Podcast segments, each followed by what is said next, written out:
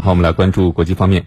当地时间十月二十号，英国首相伊丽莎白·特拉斯发表辞职声明，宣布辞去英国保守党党首职务。在辞去英国执政党保守党党首职务之后，特拉斯即自动卸任英国首相职务。那现年四十七岁的伊丽莎白·特拉斯因此成为英国历史上任期最短的首相。此时，距他九月六号正式就职，仅仅才过去了四十五天。这应该是昨夜今晨最热的一条国际新闻了。对，四十五天，有人说这是英国开的一个玩笑吗？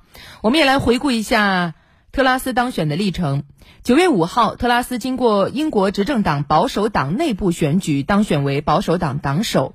九月六号，特拉斯接受时任英国女王伊丽莎白二世的正式任命，成为英国第五十六任首相，同时她也是英国历史上的第三位女首相。那另外，根据中国日报的消息，特拉斯上任之后随即陷入困境。在减税和其他一些预算措施上朝令夕改、急速掉头，也招致了广泛的批评。要求他下台的声音四起。那尽管特拉斯为此不惜放下身段公开道歉，承认自己施政失误，但仍旧被反对党工党揪住不放。随后，在十月十九号，特拉斯在下议院会议上更是遭到工党领袖基尔斯塔默的连番逼问。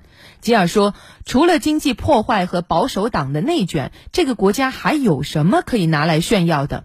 吉尔接着说：“我这儿还有份清单，百分之四十五的最高所得税税率没了，公司税减免。”没了，税率减到百分之二十没了，两年家庭能源税冻结没了，免税购物没了，政府的经济信任没了，全都没了。这是他当时的原话啊，比较的失望和愤怒。对，然后吉尔质问特拉斯：正是因为你的施政方针朝令夕改，导致这些都没了，那你为什么还在这里？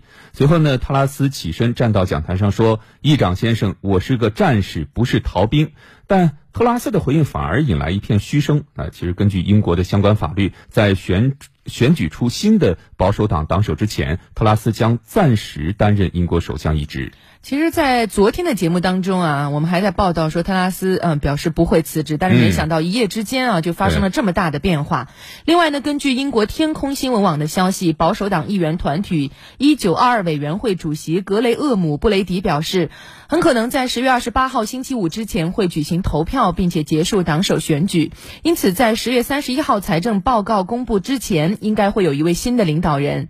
而对于外界普遍猜测的下任首相的热门人选，英国财政大臣杰里米·亨特则公开表示，他不会寻求成为下一任首相。那根据英国《卫报》的报道，同样是被迫提前下台的前首相约翰逊，目前还在观察局势。同时呢，英国保守党内部也有人非常排斥他的归来。有保守党议员甚至对媒体记者表示，如果约翰逊再次成为保守党的党首和首相，自己就会立刻叛投工党。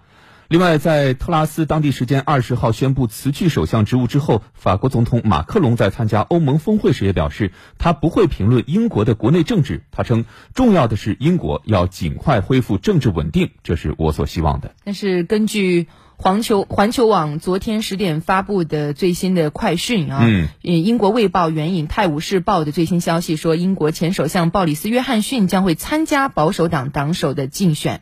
所以接下来英国的局势将会走向何方，我们也会持续关注。